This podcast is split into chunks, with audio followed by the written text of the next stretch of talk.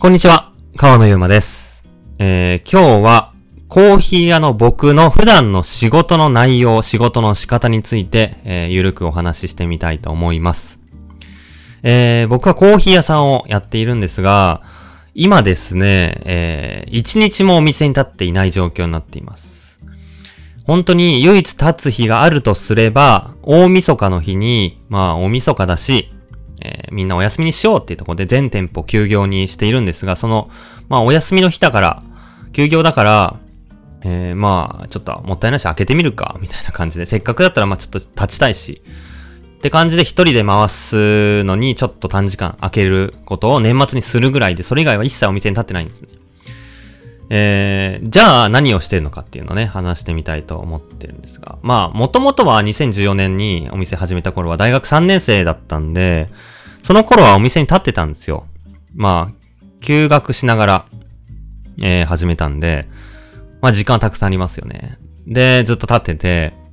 その後、就活をしてリクルートっていう会社に入って副業 OK だったんで、まあ副業でネットショップみたいな運営とかは普段平日しながら、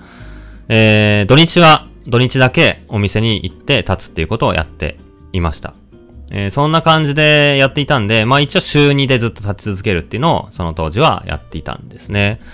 で、そっからリクルート1年半ぐらいで辞めて、そ、その後は京都店を作って、下北沢店を作ってそこで焙煎所新しいところにして、えー、2019年の年末には渋谷のパルコの中に4号店を作ってって感じで、まあ、どんどんどんどんこう、なるべくコーヒーを伝えていけるような展開を増やしていって、忙しくなっていったんですが、だんだんだんだん、まあ僕がお店に立ってると回んないタスクが増えてきてしまったんですね。で、まあそれが最終的に、まあ立たないようにしようっていう風になって、立たないで他のメンバーで回してもらう形でお願いをしているんですが、えー、じゃあ何をやってんのかっていうところで、まあ本当はね、本心はね、お店にずっと立ちたいし、そこが一番楽しいんですけど、まあ立てないというか、立ってたら回んないというか。で、まあ結構あるんですよね。例えばミーティング系で言うと、えー、店舗メンバーとのミーティングで、まあ直近の店舗の売り上げとか改善点がないかとか、えー、まあ新しいイベントとか、そういった企画とか考えたりしてるミーティングがあったり、あとはビジネスメンバーがいてですね、まあそこと、社内の、まあちょっとこの経営レイヤーでの問題点とか、えー、新しい動、まあ展開とか、新しい事業アイディアとか、まあそんな話を、えー毎週したりとか、あとは月に1回、えー配送メンバー、バリスタメンバーとは別に配送だけのメンバーがいて、まあ10人とか、もうちょっといるのかなって感じなんですけど、そこの人たち全員と、まあ、配送に関わる問題点とか、今後の動きとかを共有したりとか、まあ、経理の打ち合わせメン、まあ、経理のメンバーがいるんで、経理に関してお金回りですね。毎週ミーティングしたりとか、まあまあ結構あります。こういう、え社内の SNS のミーティングとか、ああとは、ま、店舗のバリスタ全員集まるミーティングをやったり、味合わせの会をしたりとか、まあ、そんな感じのやつがあったり、社会で言うと、まあ、打ち合わせも結構あって、えー例えば取材とか、あとは新しく、まあ、こういうところで扱いたいんだけど、みたいな、あり、あのまあ、卸とか、オフィスとか、セミナーとかの、えーご要望をいただいたりとか、えーそういったところをお話ししたり、デザインとかね、新しく変えようっていうふうに思った時には、吉祥寺店の、まあ、内装のデザインとか、パッケージのデザインとか、えーそういったところの打ち合わせが結構あると。で、他にはデザインの仕事もやっていて、えー今だと、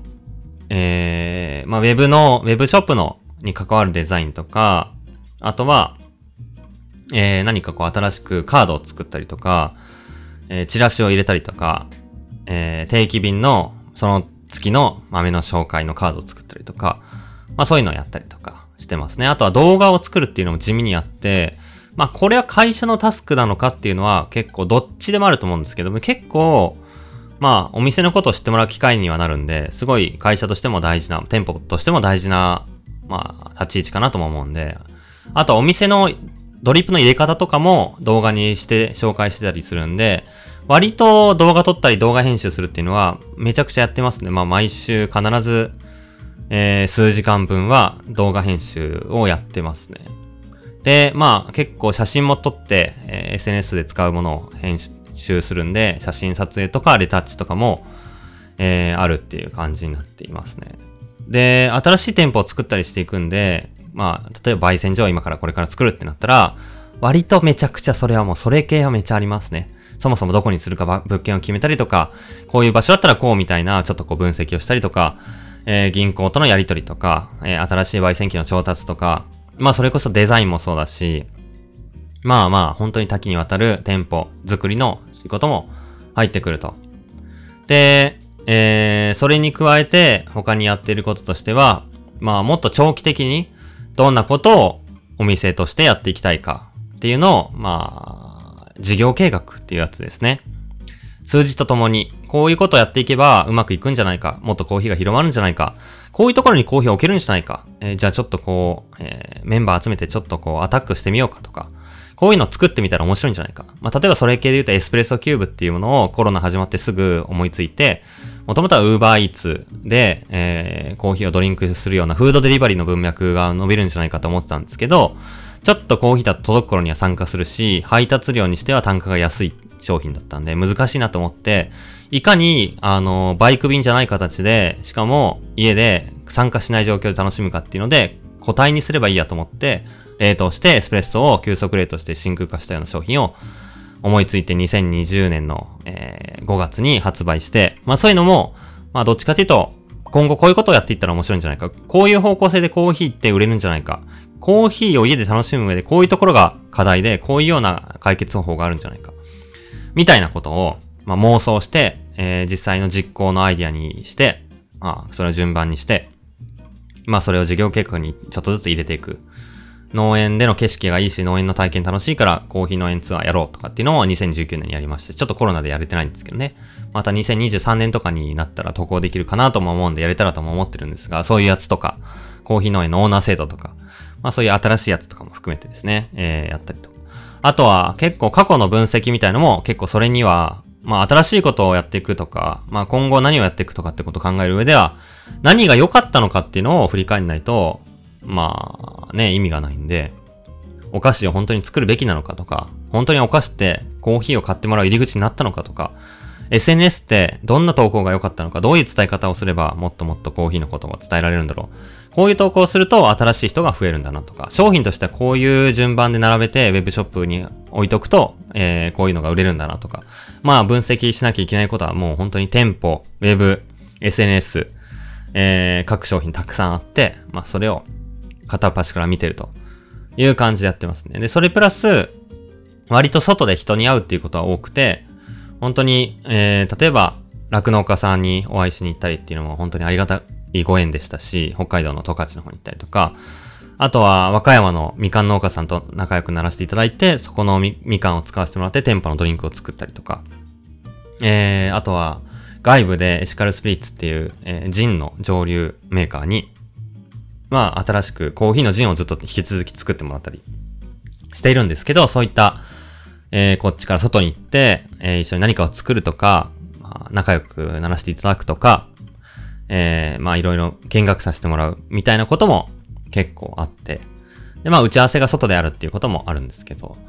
まあなんかそんな感じの仕事を普段してますかね。なので結構、まあなんか外に行ったり、えー、オフィスに行ったり、オフィスっていうのが、まあ、配送拠点が別であるんですけど、その配送拠点行ったり、で、戻ってきたり、お店に行って、うちは、なんかこう、ミーティングをして戻ってきたり。ってなると、やっぱ夜にちょっとこう、時間が残る、作業できる時間が夜にしかないんで、えー、動画編集とか、まあ、記事を書いたりとか、えー、ウェブの細かい数字分析したりとか、えっと、まあ、写真のレタッチとかは、そういった夜から夜中にかけてやるっていう感じでやっていると。いう感じの働き方になってます。結構、まあなんかこう、会社の規模も小さいですし、お店も本当に小さいんで、本当に小さいんで、自分がやらなくても本来いいこともたくさんあるんですよ。その、写真のレタッチもまあ趣味でやってる分の延長だったらいいけど、ちゃんとやるんだったら、プロの方に外でお願いするべきだし、動画編集だってね、自分がやらなくてもいい動画編集たくさんあるはずだし、えー、本当にまあ、なん、なんていうんですか、もっと経営者っぽいというか、デザインだってもっともっとお願いするし、打ち合わせも自分じゃない人にお願いできる打ち合わせもたくさんあるかもしれないし、もっとなんか本当に数字回りとかに集中すべきなのかもしれないですけど、まだ中途半端にまあそれができていないっていう感じなんで、ちょっとなんか効率は悪いかもとも思ってて、でどうせそういう風に外に出るんだったらもう丸一日、もうコーヒー屋に立つ時間みたいな感じにして、その合間合間になんかこうコミュニケーション取ったりとか、新しいこと考えたりするのもいいのかな、かもなと思って、なんかこう、週1とかね、あの、新しいお店作ったら立ちたいなとも思ってるんですよね。まあちなみにそういう感じの働き方になってます。まあそれに加えて採用もやってましたね。新しくバリスタメンバーの募集とか、まあ面接とか、まあそんなこともやってますね。えー、まあそんなところで、えー、自分の働き方、今の働き方をちょっと話してみました。皆さんは、コーヒー屋を運営してる人に対してどういう働き方を勝手にイメージしてますかね？まあ、自分、僕の働き方はちょっと特殊なのかもしれないし、理想のパターンじゃないし、まあちょっとこう、なんていうんですかね、こう、効率的じゃない。いろんなことをかいつまんでしまっている、非効率な働き方っぽいんですけど、多分、自分で思うに。でも、なんか、こんな感じで、一個ずつ、まあよ、よく思い返してみたら、昔はもっといろんなタスクがあったなと思って、それがちょっとずつ何かに収集できるようになっているっていう感じなんですよね、多分。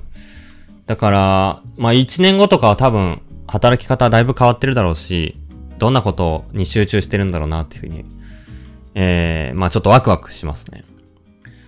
意外とコーヒー屋を運営する、コーヒー屋をやるっていうことで、まあ、まあ店舗での働きを真っ先に、まあむしろそれしかないっていう感じでイメージする方もいるかもしれないですけど、めちゃめちゃ裏でやれることはたくさんある。裏でやれることにフォーカスできればできるほど、まあ、なんていうんですかね、お店にいるだけではできないような、まあ、こう、展開というか伸ばし方というか、アクションというか、まあ、ができるのかなと思うんですよね。お店に付きっきりだと、やっぱさすがに疲れちゃうし、新しいこともしづらいんですけど、もう本当にみんなが、えー、や、あの、立ってくれてるおかげで、本当にみんなが回してくれてるおかげで、僕は、まあ、新しいことに専念できるという状況に徐々に、まあ、移行しつつあるという、そんな状況なんで、まあ、働き方のなんかこう参考というか、あ、そういう風な、なんていうんですか、バリスタじゃなくてもコーヒー屋になれるんだと。とか、コーヒー屋を立ち上げても別にずっと立ってなくても、うん、ずっと立ってる働き方じゃない方法もあるんだ。っていう風にも、まあ、思ってもらえるのかなとも思ったりしますね。まあでも最初やっぱ立たないとわかんないし、絶対立つ経験は必要なんですけど、ずっと立たないといけないかっていうと、もちろん任せられることがあるんだったら任せし、任せていけばいいだけなんで、そんな感じですね。他ののコーヒー屋さんの人はどう、どんな風な働き方してるんですかね。まあちょっと気になったりもしてるんで、ままたなんか聞いてみようかなとも思ったりしてます。はい、そのところで今日は、えー、僕の普段の働き方についてお話してみました。